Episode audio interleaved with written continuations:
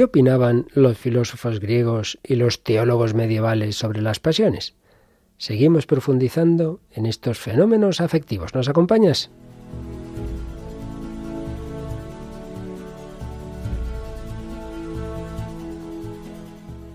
El hombre de hoy y Dios, con el padre Luis Fernando de Prada.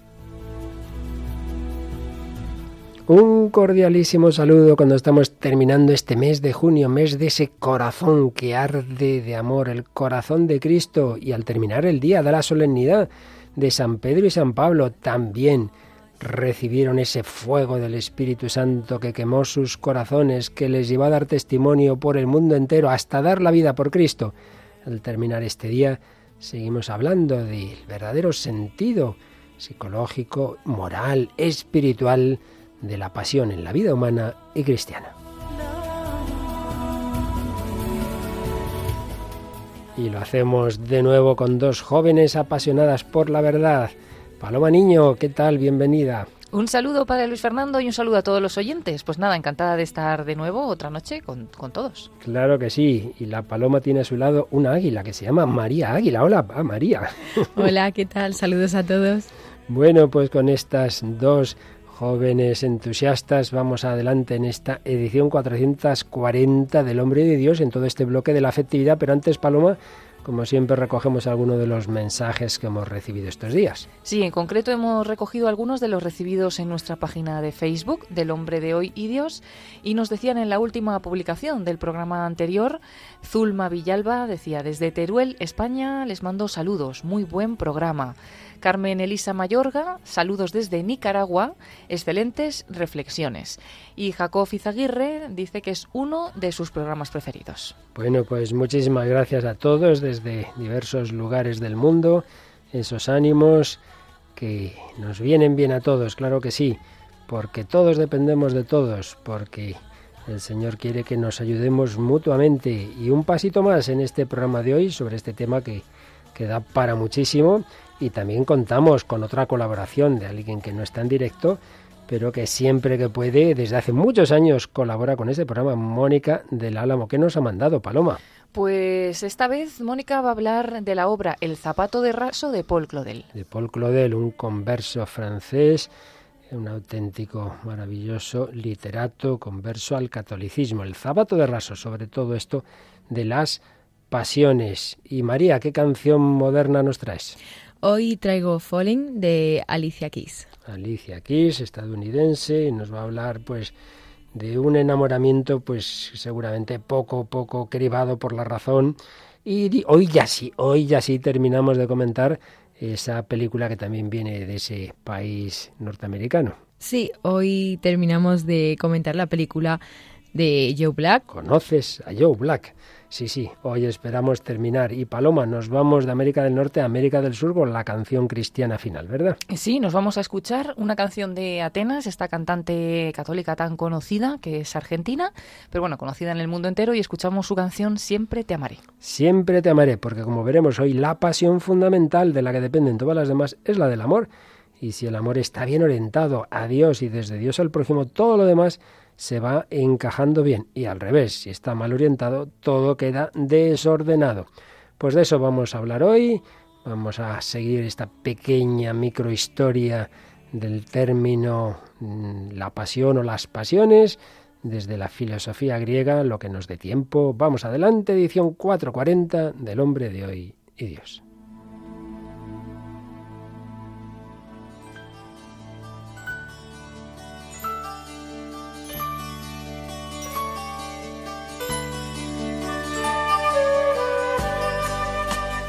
Bien, pues en todo este mundo o laberinto de la afectividad hemos ido viendo diversos conceptos, descripciones, clasificaciones, la verdad es que son muchas las que hay, distintas palabras, aunque bueno, en lo esencial vienen a coincidir.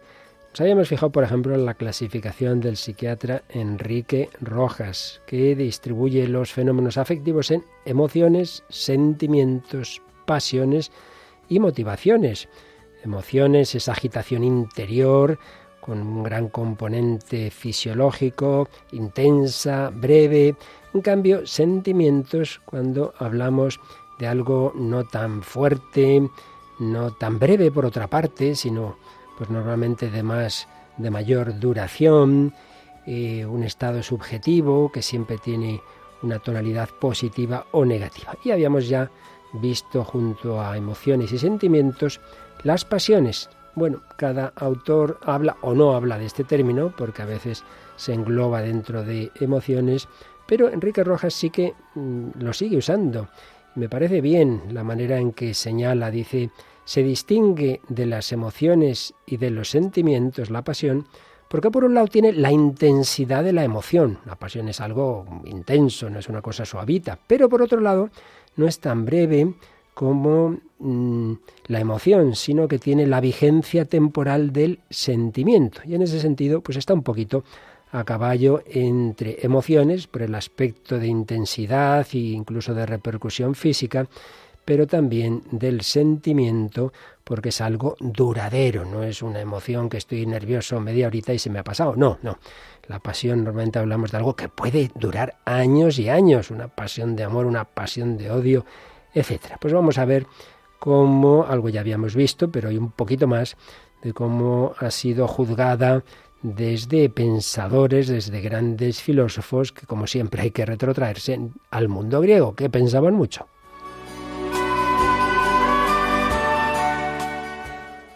Pues sí, así de una manera breve y sirviéndonos del resumen que en la gran enciclopedia real hacía el profesor Juan Cruz en La Voz Pasión, pues ya indicaba como aquellos filósofos que llamábamos los presocráticos, es decir, anteriores a Sócrates, pues tenían una concepción curiosa, una concepción ilozoísta del cosmos. ¿Qué es esto de ilozoísta? Pues que pensaban que en todo, en el, en el mundo, en el mundo material, pues están el amor y el odio, como que constituyen el mundo y que en el hombre hacen surgir el placer y, y el dolor.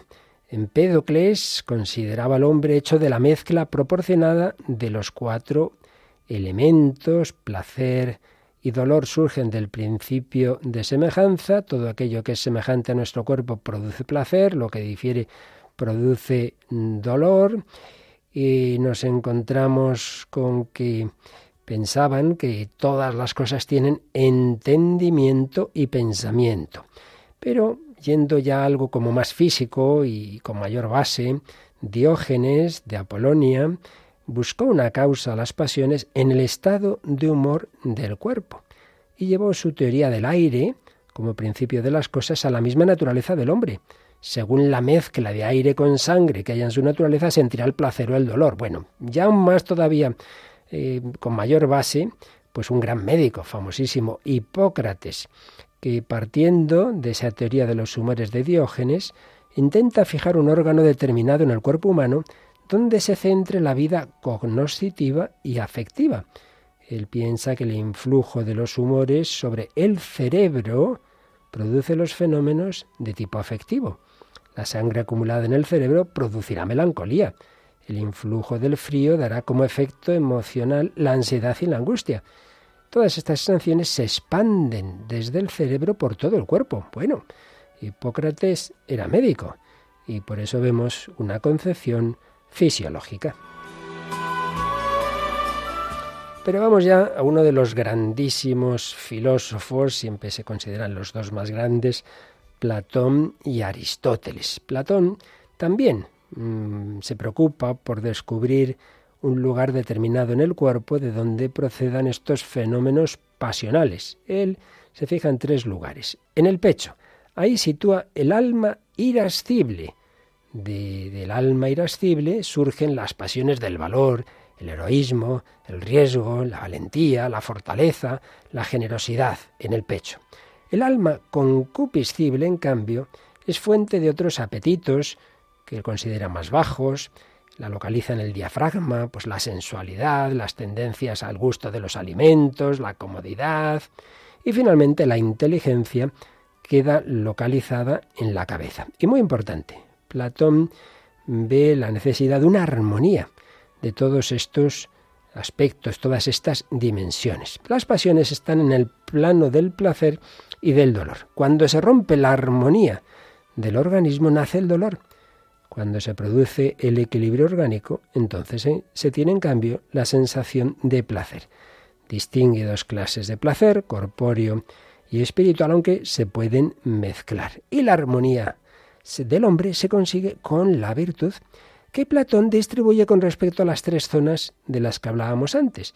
Para las pasiones nobles de valor y amor pone la fortaleza, recordemos, en el pecho. Para las pasiones propias de la parte inferior, el diafragma pone la virtud de la templanza. No suena todo esto, ¿eh? Fortaleza y templanza, que luego el pensamiento cristiano va a asumir en esas virtudes cardinales. Para las pasiones propias de esa parte inferior, la templanza es como un aprendizaje para la muerte, una purificación. Y para el alma racional, la sabiduría. Platón, grandísimo filósofo. Y llegamos a Aristóteles, que es el que más va a influir en el pensamiento cristiano. Porque además, si Platón desde luego era un grandísimo pensador y con ideas muy interesantes, pero sí que tenía ese problema de, un idealismo, de un dualismo, de un menosprecio de lo material, de lo corporal, y en cambio el cristianismo, pues le da mucha importancia a lo corporal, por eso la gran sorpresa, incluso escándalo del cristianismo en el mundo griego fue la resurrección de los cuerpos. Para el cristiano, para, para nuestra filosofía, no, el cuerpo no es algo malo, la materia no es algo malo, Dios se ha hecho carne. ¿Qué más queremos? El verbo se ha hecho carne. Pues bien, Aristóteles es de los que sí que valora mucho más el cuerpo y no habla como de dos sustancias distintas, el cuerpo y el alma, mucho menos de un encerramiento del alma en el cuerpo. Pues bien, para Aristóteles, hay un placer que acompaña al ejercicio de las facultades y otro placer que es efecto de ese ejercicio. Pues yo mm, tengo hambre, simplemente el ponerme a comer, pues eso ya me da placer, pero si encima, uy, esto que he comido está muy rico, pues, pues tenemos esos placeres, ¿verdad? Cuantos más intensos sean los ejercicios de las facultades, más intensos serán los placeres producidos, concomitante o posteriormente. Bueno, él se fija un poquito en cada pasión, las causas que las producen, las circunstancias, no podemos detenernos, enumera fundamentalmente estas pasiones, deseo, cólera, temor, audacia, envidia, gozo, amor, odio, pesar, emulación y piedad. Y muy importante, acepta plenamente la bondad de las pasiones siempre que estén reguladas por la razón. Por tanto, en resumen, las pasiones son algo de la naturaleza humana y lo importante es que sean reguladas por la razón, pero de por sí son algo bueno. Y finalmente, como otro punto de referencia en el mundo griego, nos vamos a una concepción completamente distinta a la de Aristóteles que es la de los estoicos. Los estoicos ponen el origen de las pasiones en el impulso general y primitivo de la naturaleza, un impulso que en el hombre puede ir contra su misma naturaleza. Y por eso los estoicos consideran que en sí mismas las pasiones son malas, son movimientos malos y desordenados, producidos siempre por impulsos contrarios a la razón, unos movimientos excesivos de la parte sensitiva. Las ven como enfermedades del alma, como, como unos instintos animales que el hombre no controla que surgen, claro, de, un pensamiento equivocado, de unas representaciones falsas, de unos juicios erróneos. Entonces, piensan que para dominar a las pasiones no hay que prestar asentimiento a esas representaciones que son engañosas. Las pasiones originan la ignorancia, enturbian la inteligencia, hablan sobre todo de cuatro pasiones, deseo, temor, placer y dolor. Pero lo que es importante que retengamos es que para, así como para Aristóteles, las pasiones en sí mismas son buenas, siempre que el hombre las domine con la razón, para los estoicos son malas. Por tanto, no basta con intentar someterlas a la razón, no, no, no. Hay que anularlas, hay que extinguirlas, hay que estirparlas. ¿Y así a qué se llega? pues a lo que ellos llamaban en griego la apaceia. De ahí viene nuestra palabra apático, ah, sin patos, sin pasión, la imperturbabilidad, la impasibilidad. Y esta es una concepción estoica que a veces hay que reconocer que ha entrado en ciertas corrientes espirituales, pero desde luego no es la concepción propiamente de la Iglesia. No es la de los grandes autores, no es la de su magisterio, no es la de su catecismo, como ya vimos el otro día y seguiremos viendo hoy.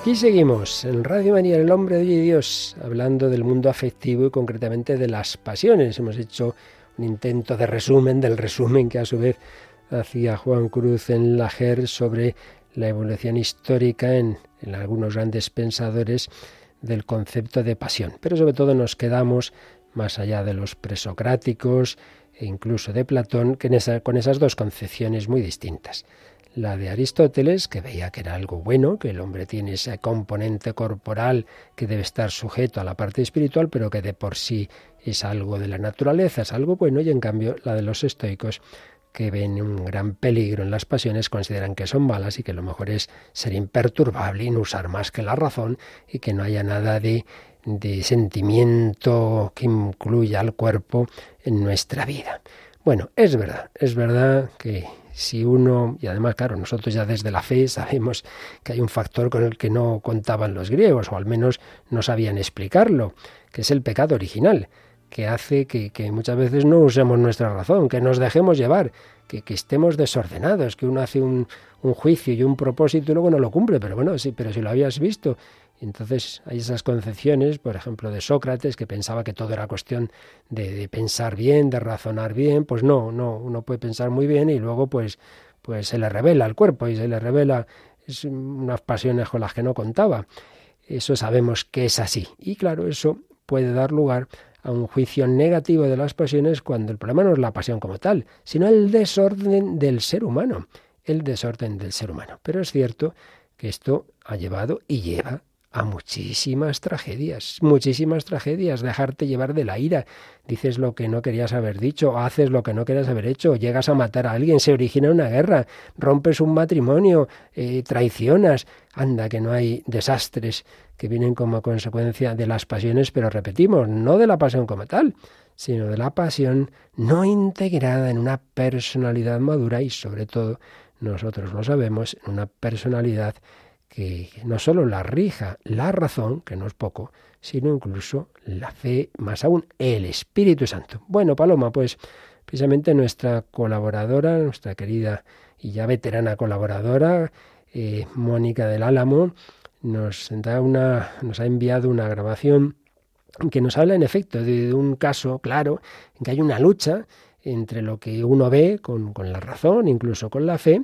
y lo que, lo que le arrastra la pasión. Es un comentario de una obra de Paul Claudel, ¿verdad? Sí, es la obra de Paul Claudel que se titula El zapato de raso. Pues vamos a escuchar lo que nos ha preparado Mónica del Álamo. Hola, Padre Luis Fernando, hola Paloma y un saludo a todos los oyentes del Hombre de Hoy Dios. Para el programa de hoy hemos traído una obra preciosa de un autor francés que se llama Paul Claudel. Paul Claudel era poeta, mm, también escritor, eh, diplomático y tiene a mi juicio una de las conversiones más bonitas de, narradas ¿no? en el siglo finales del XIX, principios del XX. Paul Claudel era un hombre con una sensibilidad enorme y aunque había sido educado en un racionalismo y anticlericalismo, tiene un encuentro con Dios impresionante en la noche de Navidad de 1886. Podríamos decir que se convierte a través del arte, eh, la belleza de la liturgia que, vivió en esa misa de Navidad y un hecho inexplicable que tuvo ante una imagen de la Virgen y el Niño que hay en, Notre Dame, que le hace tener una increíble certidumbre ¿no? de que Dios existe. Entonces, bueno, de este autor traemos la obra de hoy, es una obra teatral titulada El zapato de raso, publicada en 1929. Es curioso porque El zapato de raso tiene un subtítulo que es No siempre hay que esperar lo peor. La obra está más o menos situada a finales del 16, principios del 17, en España casi todo aunque tiene alguna escena en, Nápoles, en África. Y en este marco de los sentimientos, de la pasión y demás, queríamos eh, prestar atención a uno de los personajes de esta obra, que el personaje principal probablemente, que es Doña Proeza. Doña Proeza es la mujer de Don Pelayo y es una mujer que fue casada muy joven, una mujer muy bella que fue casada muy joven con un hombre muy bueno, Don Pelayo, pero un hombre pues preocupado por su trabajo, por también pues por su honor, por, por su mujer, pero de alguna manera con cierta distancia. Además no pueden tener hijos y eso pues a los dos les hace sufrir mucho. Y doña Proeza se enamora perdidamente de don Rodrigo, un hombre valiente, apuesto, con el que se encuentra, ¿no? Y es curioso porque ella siente esta pasión fuerte de los sentimientos y además, pues bueno, por esta situación que, que vive con el que es su marido, pero ella tiene muy claro que Dios eh, les ha unido por un sacramento indisoluble a ella y a su marido. Y entonces, eh, de alguna manera, tiene una lucha muy fuerte entre lo que desea hacer, lo que le lleva la pasión y lo que le lleva el amor que siente hacia don Rodrigo, pero también la lealtad que le debe a su marido y, lo que Dios le pide, ¿no? En el fondo. Entonces es curioso. Bueno, hay dos escenas que vamos a mezclar. Una es eh, un diálogo entre doña Proeza y don Baltasar. Don Baltasar es un militar que está al servicio de su marido y al que le encarga don Pelayo que custodie y proteja a doña Proeza. Don Pelayo intuye muy bien la situación por la que está pasando su mujer y don Baltasar también lo sabe. Y la propia doña Proeza es muy sincera con don Baltasar y le explica ¿no? esto que siente. Es curioso porque se lo explica para que le ayude a custodiar, aunque ella no está casi dispuesta a hacer este esfuerzo, por otra parte, sí ve que necesita, ¿no? que como su voluntad no es firme, que necesita una, una especie de prisión de, de la libertad, una prisión que le haga libre. Y entonces es curioso el diálogo con don Baltasar. Dice, tal vez, dice doña Proeza, no debería deciros que ya he enviado la carta. Dice don Baltasar, ¿una carta? ¿A quién? A don Rodrigo, por supuesto, para que venga a buscarme a esa misma posada donde me lleváis. ¿Habéis hecho semejante locura? Si hubiera dejado pasar la ocasión que me brindaba esa gitana que se dirigía directamente a Ávila, donde sé que él vive, no habría sido pecado, como dicen los italianos. No blasfeméis y por favor dejad de mirarme así. No os avergonzáis de vuestra conducta. No teméis lo que haría don Pelayo si llegara a enterarse. Me mataría, desde luego, pero sin apresurarse, como lo hace todo, tomándose el tiempo preciso para pensarlo bien. ¿Y el temor de Dios? le pregunta don Baltasar. Por él puedo jurar que no deseo obrar mal, por eso os lo he contado todo. Ah, me ha costado mucho abriros mi corazón y temo que no hayáis entendido nada de nada, salvo que os aprecio. ¿Qué le vamos a hacer? Ahora la responsabilidad es vuestra. Sois vos quien tiene que defenderme. Será preciso que me ayudéis, proeza. Oh, así sería demasiado fácil. Yo no hago nada. Aguardo solo que la ocasión se me presente.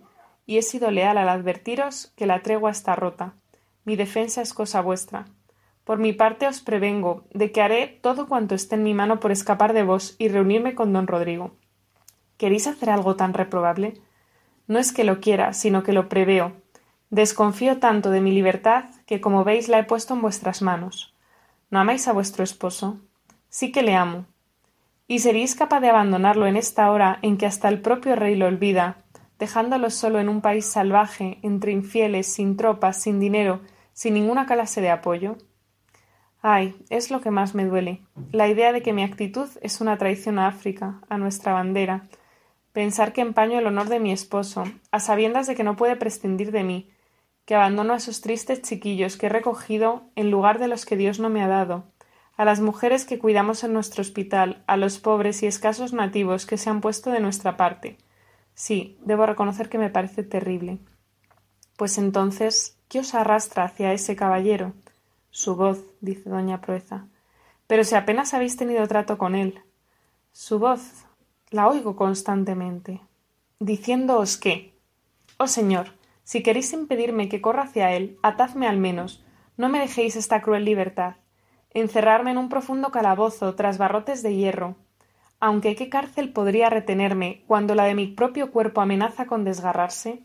ay de mí, y demasiado sólida que es, pues cuando mi dueño me reclama, retiene contra todo derecho este alma que le pertenece, mi alma, a la que él llama y que es suya.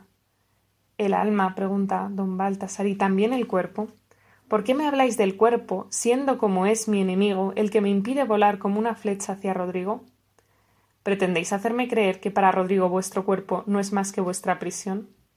Un despojo que se arroja a los pies del ser amado. Vamos, que se lo entregaríais si pudieseis, dice don Baltasar. ¿Hay algo mío que no le pertenezca? El mundo entero daría si estuviera en, mi mano. Sigue la, la conversación en la que se ve esto, ¿no? Que doña Proeza tiene esta lucha interior, pero que por una parte no está dispuesta a hacer el esfuerzo, pero por otra parte está siendo sincera para que alguien la detenga, ¿no? Y entonces hace una oración preciosa. Eh, doña Proeza se dirige a la Virgen, puesto que la madre de don Pelayo murió cuando, cuando le daba luz, y entonces don Pelayo siempre, había, siempre había recurrido a la Virgen como su madre. Y entonces, como doña Proeza no tiene suegra, se dirige ¿no? a, la, a la Virgen y es curioso porque hace una oración que a lo mejor mm, hay ciertas personas que podrían calificarla de hipócrita, pero en el fondo es un análisis muy profundo sobre, sobre esta lucha ¿no? entre los sentimientos, el deber, lo que se quiere hacer en realidad. Tienen una interpretación muy bella. Eh, los hermanos José Granados y Carlos Granados en, en su libro Educar los afectos de, de esta parte ¿no? de Doña Proeza, de esta oración en la que ella suplica a la Virgen que le ayude a ser fiel, aunque por una parte no está dispuesta ella a ser fiel. Dice, oh Virgen, patrona y madre de esta casa, abogada y protectora de este hombre, cuyo corazón conocéis mucho mejor que yo, y compañía de su larga soledad. Si no por mí, por él, y porque este vínculo entre él y yo no fue designio mío sino vuestro. Impedid que yo sea para esta casa, cuya puerta guardáis, como divina tornera, un motivo de corrupción, que enfangue el apellido que me conferisteis, que deje de ser honrada a los ojos de quienes me aman. No puedo deciros que comprendo al hombre que para mí escogisteis, pero sé que sois su madre y la mía. Por eso, cuando aún estoy a tiempo, con mi corazón en una mano y mi zapato en la otra, en las vuestras me pongo, Virgen Madre, os entrego mi zapato. Virgen Madre, guardad en vuestra mano mi desdichado pie, os advierto que al punto voy a daros la espalda y actuar contra vos con todo empeño, pero cuando trate de lanzarme hacia el mal, que sea cojeando, cuando pretenda franquear la barrera que vos me habéis tendido, que haya de hacerlo con una ala rota. Vuestra nuera ha hecho ya cuanto podía hacer. Ahora os toca a vos guardar mi pobre zapatito, guardarlo junto a vuestro corazón, Madre severa. Pues aquí tenemos, ¿no? Esta lucha de la pasión, los sentimientos, el buscar la verdad, la lealtad, el deber, pero también esa profundidad de, los sentimientos, ¿no? Este orden de los sentimientos que, que ya sabe que necesita y que de momento no se siente capaz de, de seguir, de analizar y de cumplir, pero pone todo lo que está en su mano, que es, bueno, esto es muy relativo, pone todo lo que está en su mano desde fuera, ¿no? todas las ataduras que pueda desde fuera y todas las ayudas espirituales, porque siente que su voluntad no es suficiente en este caso, ¿no? Necesita la gracia y necesita unos muros bien fuertes. Entonces, bueno, me ha parecido interesante para, profundizar en este tema de, los sentimientos y, la pasión. Y la verdad es que recomiendo mucho leer esta obra, porque aparte de la belleza de, de Paul Claudel a la hora de escribir, es una obra muy profunda y que tiene mucho, mucho para reflexionar. El zapato de raso, Paul Claudel, comentado este pasaje, estos pasajes por Mónica del Álamo. Madre mía, pues sí que nos ha traído Mónica una riqueza extraordinaria en estos minutitos, ¿verdad, Paloma? Sí, la verdad que es una obra preciosa. Ella ha escogido también un fragmento que nos ha ayudado mucho y también pues nos ha ayudado a entenderlo ella misma, ¿no? Pero curioso, ¿no? Esa lucha eh, pues de, Doña Proeza que intenta por una parte hacer lo que debe, incluso pues le da ese zapato a la Virgen como diciendo, bueno, pero yo me voy a ir, pero por lo menos que me cueste irme. O sea, de hmm. alguna manera intenta hacer algo, pero al mismo tiempo está luchando contra esa pasión propia de la que se sabe también eh, débil y que no, no tiene suficiente fuerza, ¿no? Para luchar sola. Sin duda, yo creo que ha quedado muy claro pues esa postura de que sí, que podemos tener, en este caso es este tipo de pasión, puede ser otra, y que uno ve que, que eso le arrastra, pero que uno todavía con la cabeza, y con la cabeza, con la razón, y en su caso además con la fe, ve que no, que eso no está bien. Yo añadiría algo. No, es, no, no lo entendamos lo que estamos diciendo simplemente como que, mira, aquí hay que ser kantianos, hay que ser racionalistas, esto es lo que hay, este es el deber, que es verdad, que, que, que, que no puede uno dejarse llevar sin más de, de una pasión momentánea, pero hay que añadir algo, repito, y es que hay que cuidar también ese amor. Es decir, que, que no bastaría con que un matrimonio dijera, bueno, pues nosotros ya nos hemos comprometido ante Dios, pues ya está, no hay más que hablar. Bueno, de acuerdo, pero cuidar también el día a día ese cariño, no, no, no lo compliquemos el asunto, porque si uno no cuida del otro, si uno no tiene detalles de cariño con el otro, el otro empieza a sentirse o la otra empieza a sentirse sola, abandonada, aparece alguien muy simpático siempre, muy comprensivo, pues claro, es verdad que eso también pone en una en una, en un, una inclinación, digámoslo así, hacia una situación difícil que hay que intentar evitar, hay que alimentar día a día el amor. Pero indudablemente es también de sentido común lo que San Ignacio de Loyola ponía cuando hablaba de la desolación espiritual, vale a otro terreno más humano, en desolación nunca hacer mudanza. Decir, llega un momento de crisis en que uno pues no siente ese amor que sentía con una persona y entonces viene la tentación. No hace mucho, he oído una cosa tremenda, una pareja pues que llevaban, no sé, 30 años de, relación, bastantes años casados, con, con, hijos, etcétera, y de repente, pues el marido dice, oye, que, que ya no estoy enamorado, que me voy esta noche, pero, pero, oye, y, y los pobres hijos ahí, pero, pero, ¿qué, está, qué estás diciendo? ¿Cuánto tiempo llevas esto? Dos meses, pero vamos a ver, dos meses frente a 30 años, pero qué locura es esta. Pues lo primero eso, calma, calma, calma, momentos de, de, crisis en desolación, no hacer mudanza, dar tiempo, pedir ayuda a otros, pedir ayuda al Señor. Evidentemente, intentar evitar que se llegue a una situación así, pero si se llega, pues ahí sí es donde se da esta, esta lucha y, y, hay que reconocer, yo no puedo, pues pide ayuda, pide ayuda a Dios, pide ayuda a los demás, pide ayuda a personas, pues un centro de orientación familiar, en este caso, sacerdote, pero si, si uno simplemente se encierra en lo que siente, pues lo más probable, como esta doña Proezas intuye es que al final acabe haciéndolo mal. Y no quiere, en el fondo, no quiere, no deseo obrar mal. Pero claro, es que no puedo dejar pasar la ocasión. Esto me ha traído también otro recuerdo la mujer en un momento de tentación. No, no, es que es que es que es que es la ocasión, es que es que me va en ello la vida. Y cuando dice lo que dicen los italianos es que en, italiano decir pecado, pecado, en el fondo decir lástima.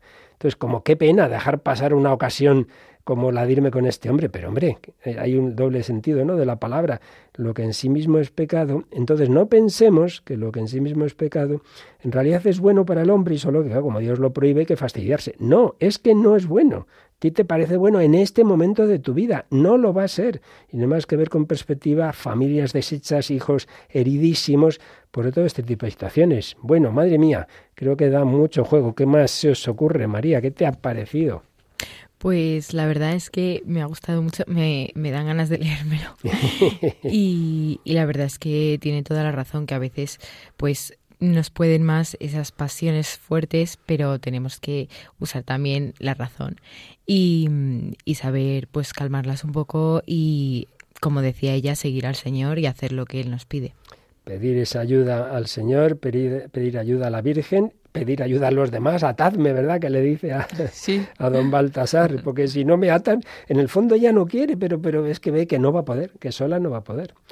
Así que muy interesante esa lucha interior pero insisto, por un lado, en esos momentos de crisis, dar tiempo, no precipitarse, esperar, pedir ayuda y luego intentar también preventivamente, pues alimentar, alimentar el, el amor para que no llegue, se llegue a esas situaciones. Pero precisamente no es eso, María Águila, lo que está de moda en nuestro mundo. Se suele reducir el amor y el enamoramiento a una cosa totalmente sensible, sin usar la cabeza, sin valorar, como le dice don, don Baltasar. Pero bueno, ¿qué, ¿qué, es lo que te arrasa tanto? La voz, hombre. Y ya por la voz te vas, hombre, algo más, ¿no? Conoces a esa persona, esas virtudes. Pues yo creo que algo así aparece en la canción que nos traes. Pues sí, hoy la canción que traigo, como he comentado antes, es Falling de Alicia Keys y es el primer sencillo de esta cantante estadounidense, nacida en Nueva York en 1981 y bueno, eh, Falling se publicó en 2001 y fue incluido en su primer álbum, Songs in A Minor, que se publicó también en el mismo año. Y es básicamente la canción que la catapultó a la fama, su lanzamiento más aclamado. Y también tiene como la curiosidad de que ha sido una de las grandes canciones de blues de, del siglo, blues moderno, por así decirlo. e incluso incluye eh, gospel al final de la canción. Y bueno, entrando un poco en el contenido, la traducción literal del título es cayendo y hace referencia a la expresión anglosajona falling in love, que como decías antes, pues es caer enamorado de una manera muy fuerte, repentina y ahora que hemos estado hablando de eso de las pasiones, podemos ver que a lo mejor de la forma menos racional posible. Así que bueno, para entenderlo bien vamos a escuchar la canción. También para entenderla bien valdría la pena estar mirando un poquito la vida de esta cantante y bueno, pues es una vida, pues de nuevo, hija de, un, de una familia rota, entonces demasiado bien esta, esta chica porque ella misma cuenta que podría haber caído muchísimas cosas malas, ¿no? Pero que bueno, por lo menos ese amor de su madre la, ha mantenido. Pues escuchamos Falling de Alicia Keys.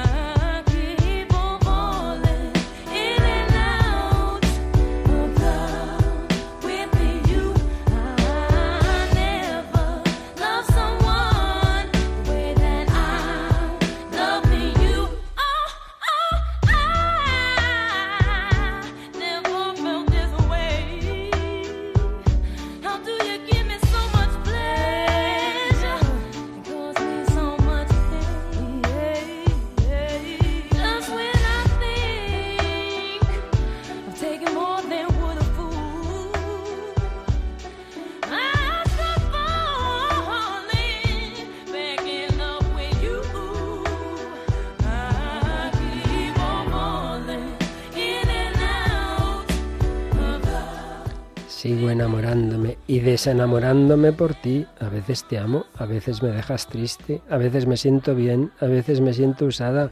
Amarte, cariño, me confunde tanto. Sigo enamorándome y desenamorándome.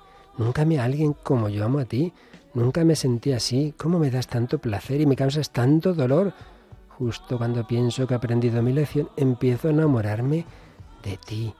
Estoy enamorándome, enamorando, sigo cayendo. Por amor a ti, sigo enamorándome y desenamorándome.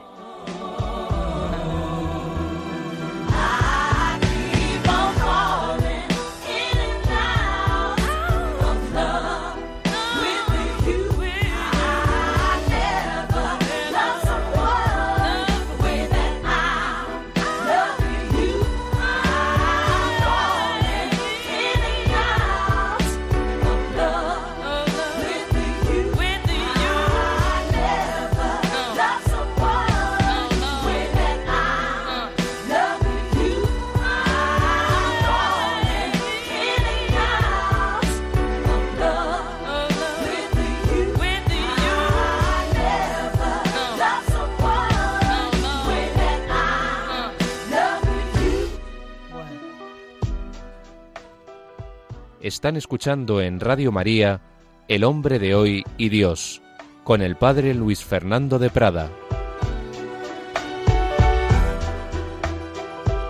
Bueno, pues en efecto yo creo que es un caso claro de un quedarse en un nivel muy superficial, enamorarme, desenamorarme, simplemente a ese nivel pues superficial de ahora me siento bien, ahora me siento usada, no, acabar de, usar la, la, razón, la cabeza, pero esta persona realmente la quiero a ella, no la quiero. Pues un lío, un lío, como tenemos tantas veces en nuestra psicología herida, revuelta. Pero eso no quiere decir, volvemos a insistir en esta idea, que estemos diciendo que en sí mismo, que en sí mismo el sentimiento sea malo, en absoluto, lo es, es bueno. Dios quiere que nuestra psicología, no solo nuestra razón, sino también toda nuestra afectividad, pero eso sí, una afectividad no meramente superficial, no a lo loco, no lo que me pide el cuerpo, sino que sepan valorar lo que es bueno y lo que no lo es.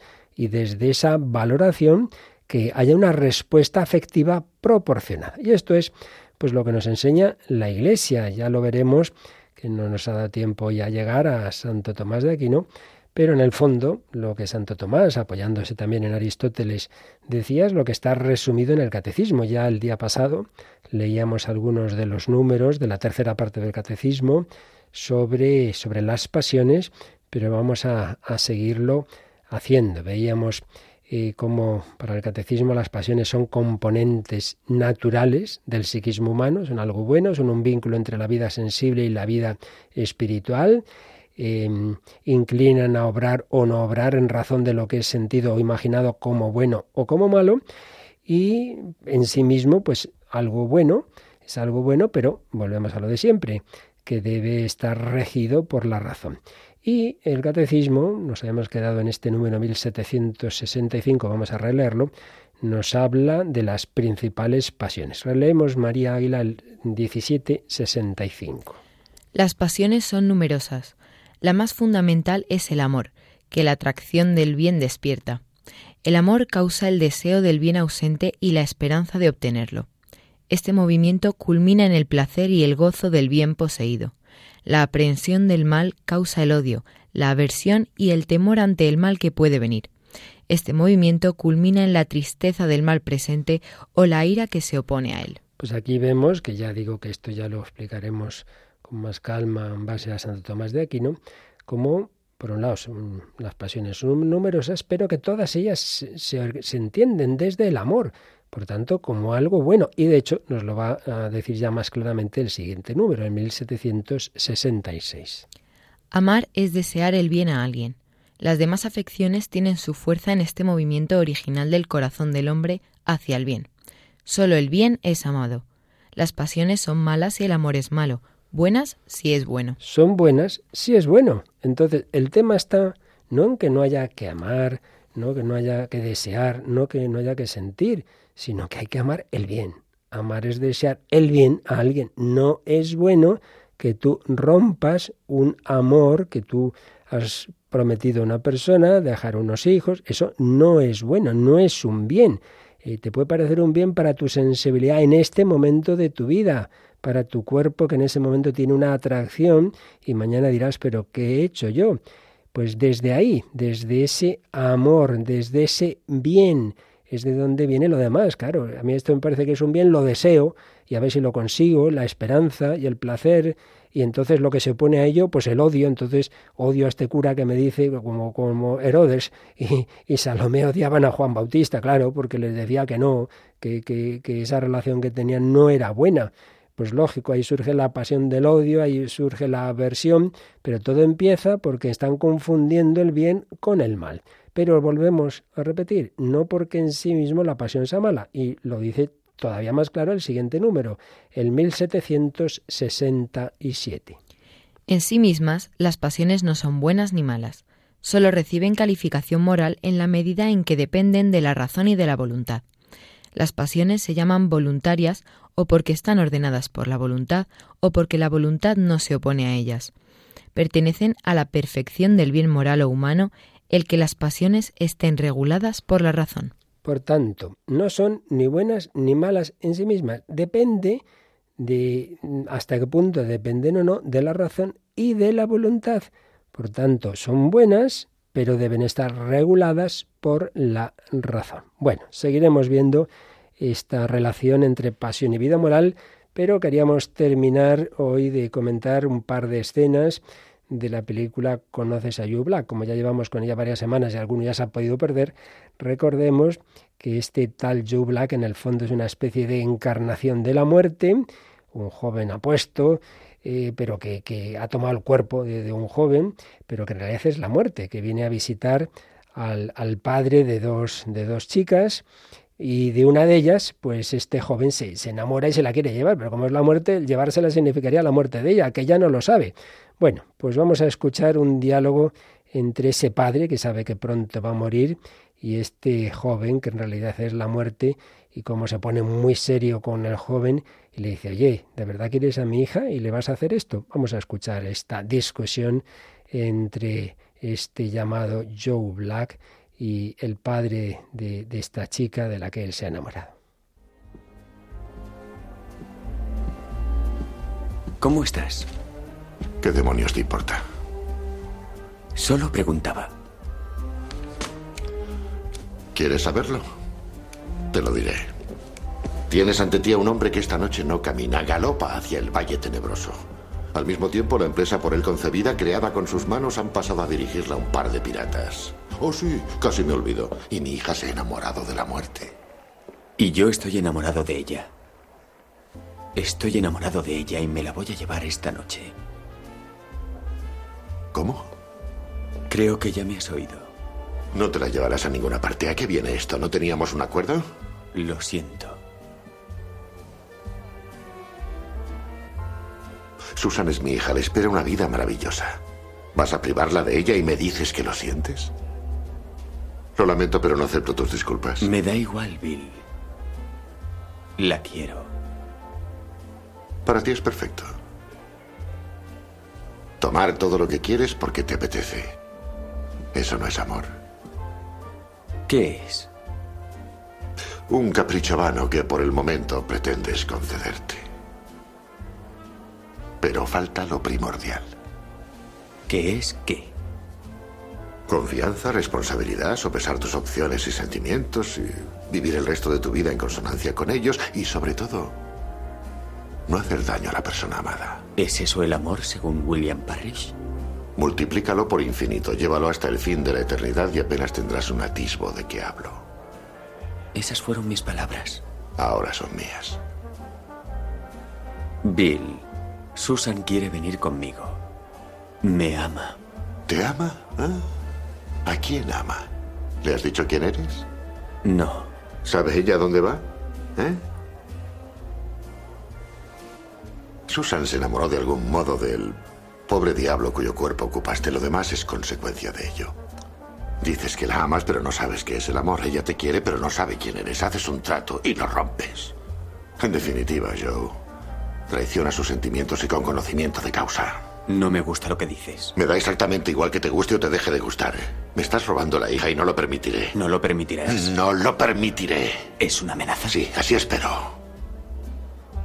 Sí. Quise a Susan desde el momento en que nació. La quiero ahora y la he querido cada minuto. Y sueño con que un hombre la descubra. Y ella descubra a un hombre que la quiera, que la merezca. Que sea de este mundo, de este tiempo. Y tenga la compasión y la fortaleza para acompañarla en ese decurso tan hermoso que llamamos vida. ¡Basta! Lo que sé es que quiero. Y lo que quiero es a Susan. Y la tendré y ella me tendrá a mí. Y así es como será. Y no podrás hacer nada. ¿Por qué has venido a decirme todo esto? Aquí tú eres el pez gordo. No tienes que pedirme permiso, pero lo estás haciendo. ¿Y sabes por qué? Porque de algún modo te has convertido en una buena persona y sabes que eso no está bien. No sé lo que vas a hacer, pero... ¿Cómo puede ser amor? Ella no sabe quién eres. ¿Por qué no se lo dices? Inténtalo, a ver qué pasa. Revélale todo lo que debe saber de ti y luego encomiéndate al destino. Madre mía, como tantas veces nos ocurre, y ahora escuchando este corte, después de haber oído a Mónica, veo muchísima relación y bueno, unas enseñanzas tremendas. ¿Qué, qué os ha parecido? Pues a mí la verdad es que también me, me, ha impactado mucho y yo he tomado dos frases que ha dicho. Una que decía eh, que toma todo lo que quieres porque te apetece y eso no es amor. Y es que es verdad que pasa ahora mismo que a veces mucha gente entiende el amor como conseguir mm, lo que se encapricha o lo que de repente quieres y claro, luego pasa que hay rupturas porque realmente no era amor, era pues ese capricho. Y también el no hacer daño a la persona amada que eso es amor y es precisamente lo que hemos visto en el catecismo que dice amar es desear el bien a alguien Pues eso básicamente es así lo que, lo que más me ha impactado. Muy buena esa apreciación, que es lo que hemos visto en el catecismo en efecto, y en cambio el otro es un mero capricho, Paloma. Sí, la verdad es que muy profundo, ¿no? Todo, toda esta conversación. Y bueno, por hacer también referencia a lo que estamos hablando, hay un momento en el que, justo el que ha dicho María, que le dices que, claro, es muy fácil para ti, tomas lo que te apetece y ya está, pero en realidad es un capricho. Le dice, pero te falta lo primordial. Y le pregunta, ¿qué es lo primordial? ¿no? Y dice, confianza, responsabilidad. Y dice, sopesar tus pensamientos y sentimientos. O sea, justo lo que estamos hablando. No vale solo un sentimiento, sino que hay que ponerle razón a ese pensamiento y a ese sentimiento y ver si es real, ¿no? O, qué es lo que realmente te está pasando, ¿no? Entonces, eso me ha parecido también interesante. Y, bueno, luego la frase que le dice, ¿no? Dices que la amas a ella, pero no sabes lo que es el amor. Ella te ama, pero no sabe quién eres tú. Entonces, al final, esto es una mentira, no es real, ¿no? De nuevo, la importancia de la inteligencia. Enrique Rojas habla del amor inteligente. Mira, que si no entra el conocimiento, esto es falso, esto es es un puro, un puro capricho y encima haciendo daño. Pero, pero traicionando, incumpliendo un trato que había hecho con, con el padre de Susan. Yo sueño con alguien que descubra realmente a mi hija y la acompañe en la vida. La verdad es que un diálogo interesantísimo y vamos a terminar con la despedida entre el padre que sabe que se muere y su hija Susan. Tenías razón sobre Joe se... va a alguna parte. Lo siento. ¿Aliviado? Sí. Pero... ¿Pero qué?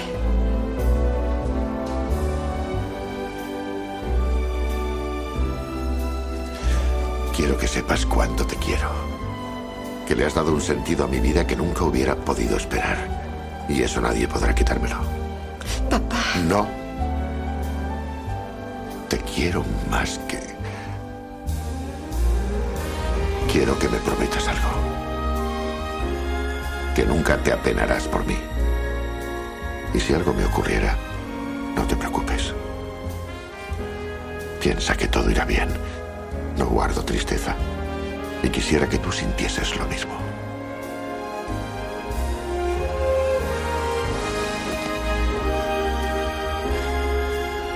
Te quiero, papá. Eso es lo bueno.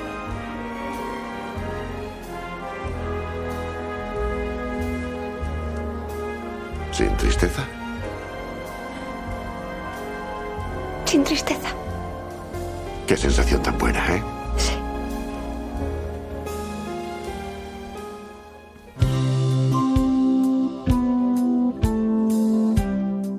Es bueno el amor, es natural, aunque el padre le diga, le diga a su hija que no sienta tristeza al sentirla cuando te falte esa persona querida. Pero nosotros sabemos que toda esta dimensión, toda esta importancia que para nosotros tiene el amor, en el fondo es porque estamos creados a imagen y semejanza de un amor absoluto, de un amor eterno. Deseamos un amor que no termine nunca, pero que englobe todo, la verdad, el amor de la voluntad, de la afectividad profunda, de, de, la sensibilidad. Todo es bueno, pero todo desde el amor eterno, desde el amor infinito.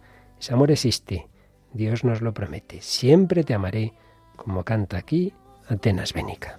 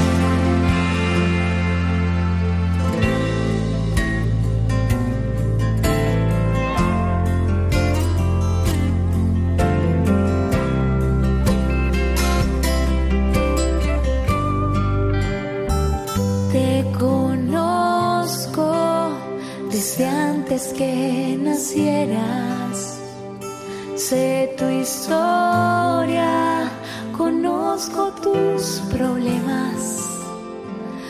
Vi tus santos y tus alegrías y aún así te amo.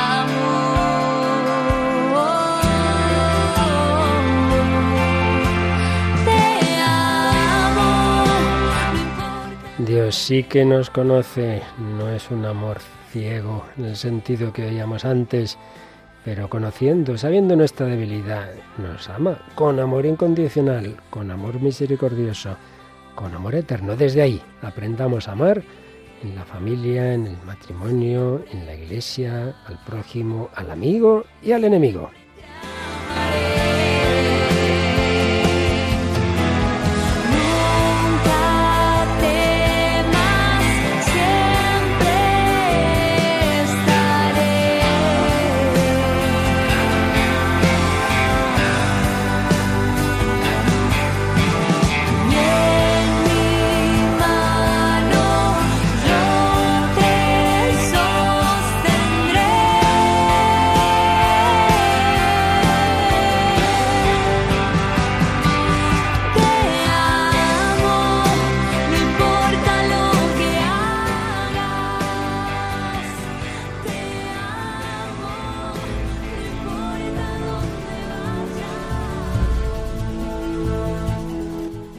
Pues terminando casi este mes de junio, este mes del corazón de Jesús, que, que se nos quede para siempre, no solo en junio, esta certeza, somos amados, somos queridos, hay alguien que siempre nos sostiene, un amor eterno, y desde ese amor podemos y debemos vivir con paz, con confianza, con esperanza.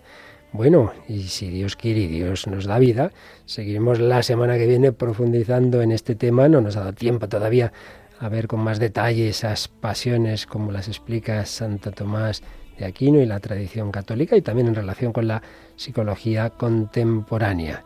En ese nuevo programa esperamos seguir contando con mm, María Águila. Muchísimas gracias, María. Pues sí, muchas gracias a vosotros y aquí estaremos. Y con Paloma Niño, por supuesto, que nos recuerda que a continuación llega otro programa que nos habla de cómo Dios nos habla mm, en la escritura y en la música. Sí, aquí en España continuamos en Radio María con la Biblia en partitura, que ya está preparado el padre José Luis Simón. Así es. Pues también a él y a todos vosotros, a Paloma Niño y a María Águila, muchísimas gracias. Y a seguir, a seguir desde el corazón con la verdadera pasión, la que viene de lo alto, la que viene del Espíritu Santo, esa pasión de amor que no solo no nubla, sino que ilumina el entendimiento, la voluntad, la sensibilidad, porque Dios es todo, amor, verdad, pasión. En Él quedamos unidos hasta el próximo programa, si Él quiere.